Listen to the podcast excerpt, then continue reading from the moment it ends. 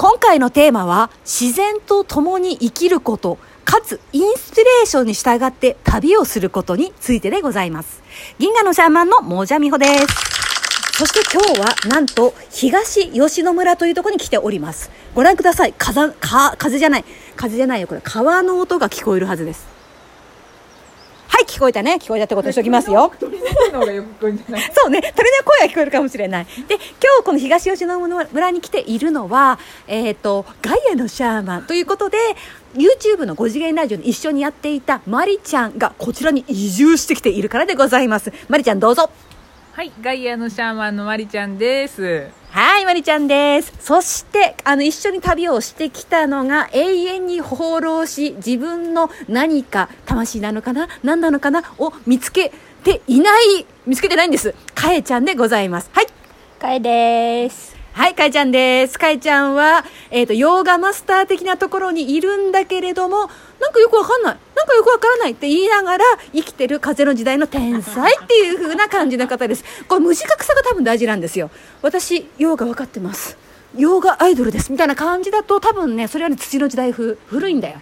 なんか、見て、私、ヨーガやって今悟ってる。みたいなのいるけど、そういうやつは多分古いの。なんかこう古くせえ型を提示して古くせえ悟りを提示してバーカみたいな感じのところ。まあバカって言ったら申し訳ないね、うん、なのであの多分風の時代の天才ってね前かえちゃん出てもらったことがあるんですけれども、まあ、この旅のねきっかけもかえちゃんがくれたんですけれども多分ね自分のことがわからない興味があることをわかるやりたいこともわかる。でも何もかもわからないまんま生きているっていう感じなのが多分風の時代の天才たるゆえんだと思います今なんか飛んできたねこれはね、トンビ。トンビ、トンビ。トンビピーヒョロロって言ってる。言ってる言ってるピーヒョロロって。はい トミが飛んできました。来る途中もねなんか可愛いお尻の鹿ちゃんみたいわね。あ、いたいたいたいたいた。ねかわいかった。可愛かったよね。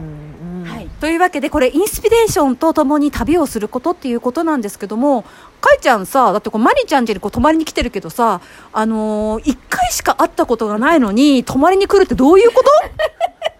なん、なんかな、忘れ、もう忘れちゃったんだけど、すごくここに来てみたかったんだよね。東吉野村に来てみたかったうん。うん、多分。インスピレーションの元は何ですか？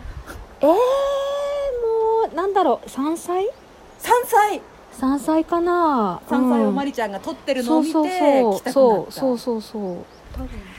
ご覧ください。これぐらい棒葉としているのが風の時代の感覚っていうことですよ。あの、まあ私はちょっと言語化が得意なので、これをどういうことかと説明させていただきますと、多分かえちゃんの中で、この風を、風、あの、風の時代の天才なんですけど、あの山に囲まれて、これどういう場所かというと、まあ、ぐるっと山に囲まれて、目の前を清流が流れている。で、今はちょっと雨が降ってたので、山からは雲が生まれ出ているっていうような、もうなんでしょうね、これは絵の世界みたいななところなんですね。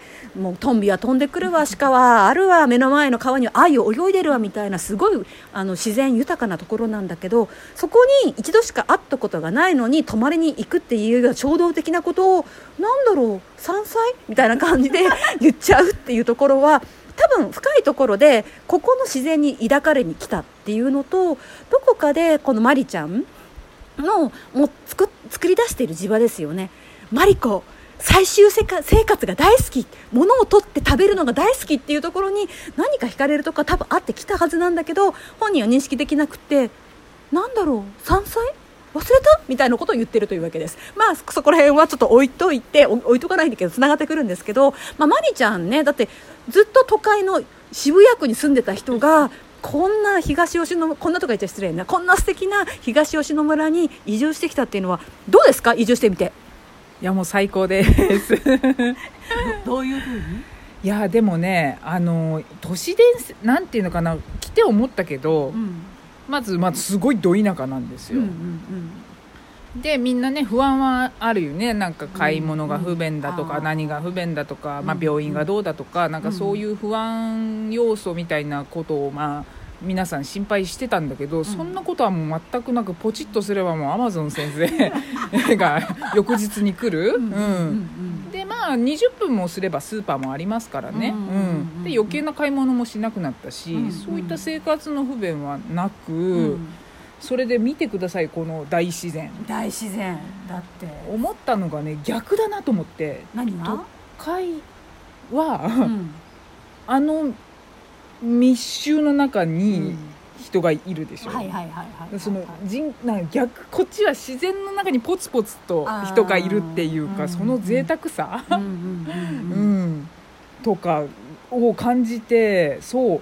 だから都会にみんな何かあるっていうあれは刷り込みだなと思って。確かにね、全然こっちの方がむしろそのこの水、まあ、まず水だよね。やっぱり生きるに大水と空気、うん。これに変わるものなんかないでしょって。うん。って言うたようにあの、アマゾン先生すぐ来ますから。アマゾン先生すごいよね。この山奥でさえよ、あちょっと醤油ねえなって言ったら次の日来るんだから醤油持って。送料無料で。来てくれるんですよ。すごいですよね、なん。なんそれでねここにそんな病気だってそんなしょっちゅうなりませんよ。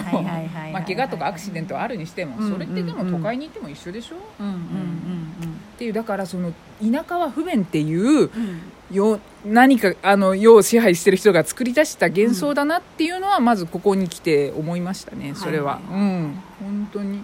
であの夫とも話してますけれども、うん。こういうところを求めて都会に住んでる時は週はい末は朝早くに出かけてはいはい わざわざ自然を求めて山に行ってたんだけど、うん。もうそれがもう日常だから、うん。もうこんなな贅沢なことあるかってうん夫はもういつもここのテラスで、はい、感動してます。なはいね。はい。だからなんだろう久々にさ3ヶ月ぶりぐらいかな、うんになんかマリちゃん会ったけどなんかすごいツヤツヤしてね 元気そうだもん。はいはいはい、間違いなく水のおかげだと思います。水のおかげ。うん。そうね。でほらかいちゃんは割とごめんね比較的田舎に住んでると思うんだけどもなんか田舎住まいの人間がこの田舎に来てどうですか？いやなんかやっぱうちのうちの方は海だから、うん。やっぱ海と山は全然違うから、なんかちょっとたまんないんでね車でここまで来たけど、うん。なんかその森のこう何もっこりした感じとそこからこう何湧き立つ雲みたいなのをさ見ながら今もずっとそこにさトンビいるけどさ、うん。目の前にね。そうペット感覚よ。そうそうだよね今今そうだよ。ね。そう。で水の音をねこんなずーっと24時間聞きながら過ごせるって本当いいなと思って、うん。そうね。海の良さもあるけど川とか山の良さもあるっていう風なことよねっていう、まあ、確かにねあの風とか吹くとね、飛ばされるんじゃないかっていうすごいことはあるんだけどうん。うんもうそれもやっぱり自然の一部ですから、あのうんまあ飛ばされたら飛ばされたらなと思って そういうあのすごいもう脅脅威みたいなうん。うん雨風の時もあります、でもまあそれもずっと続くわけじゃないから、うん。あ来たなっていう感じで、ううんん。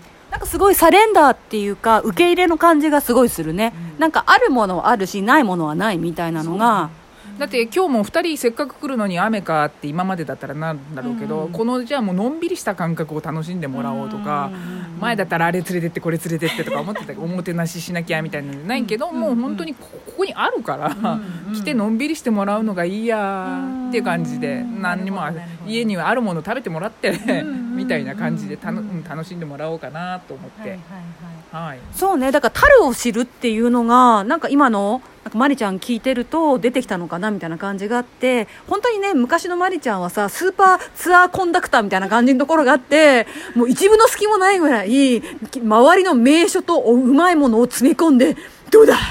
どうだ？これならどうだ？みたいな感じで生きてたんだけどやっぱりなんかあなんか押し寿司あるっすよ。あテラスどうすか？どうぞどうぞいいっすよね。みたいな感じになってるから本当肩の力抜けたなって感じがする。そうそう。来るまでだって2人車の音も気づかないぐらいここで寝てたからねグーグーね。ね。うんそうそうそう,、うんうんうんまあ車もねいい車なんで音しないやつなんでね。かいちゃん抜そうそうそう。そうそうそんな感じですそうですね。そう樽を知るっていうとそこの風の天才の甲斐先生は樽を知るって樽って何？樽って何？え？だから満ち足りるを知るってことですね。みんな内々成人ああえー、なんかもうさもう十分ですけどこれで。なんか今日本当今の空間。もう東吉野来て OK もうもうこれでいいんだけど 本当に。この空間にこうやってね 座ってなんか空気感じて風感じてね、うんうんうん音聞いてもうそれで十分なんですけど、結構でも常にかいちゃんって割と足り足らたたるたるたるたるたるしてる感じがするんだけど、そうかもね。うん、うん、なんか足りない足りない欠乏欠乏ってあんまり言ってるイメージがないな。うーんそうね。うん。なんかオフモードの時は、ううんん特にないかも、そういうのが。そうだよねあえて言うと多分かえちゃんは物質的なところとか何かその、まあ、スーパースーパーツアーコンダクターマリコみたいな感じにもてなすことでみんなを喜ばせて自分の自己肯定感を上げようみたいなことは多分全然ない人なんだけど多分あのかえちゃんは物質的なところとか人からの評価とかは結構どうでもよくってなんていうの？あのさもっと本当のもの見せろ見せろよみたいな感じのなんていうのかな？え1ミリぐらいのことしかやってないよねみたいなこととかを本人なんか話してるとちょろちょろ言うわけであの人1ミリぐらいのところでしかなんか文章を書いていないみたいなこととかあの人ヨガやってるけど本当の表面だけ薄っぺらいとかっていうことをズバッズバッと言ってあそういうふうなものの積み重ねを見るとあかえちゃんっていうのは物質とかに関して多分足りてて飢えてるもの何って言ったら魂見せろよ。エネルギー見せてこいよみたいな感じのところがある人でだから1回しか会ったことがないマリちゃんのところにもエネルギー見せてみろよみたいな感じでインスピレーションに従っ一人でて来ようとしてたからね。今回はタイミングあるから美穂ちゃん一緒だけど最初一人で行っていいですか？っ てそうだった、いや忘れた、だけど、うんそちょっとその日はいないからって言って、まあちょっとよ予定が。あじゃあせっかくだったら美穂にも誘ってみようって言ったけど、あそうだった、そうよ。うん。いやすごいな。いやそれは嬉しいよ来てくれて、うん。びっくりするよねだってね。そう。私そんなにあれだよ。社交的じゃないよ。そうだよね。社交的じゃない。だからそういう人がこうやって来るっていうところとしかもわざわざこうこうやって移住してきた人ってところで勘で動くっていうことがこういう満ち足りた空間を作り出すっていうことを表してるんじゃないのかなと思う。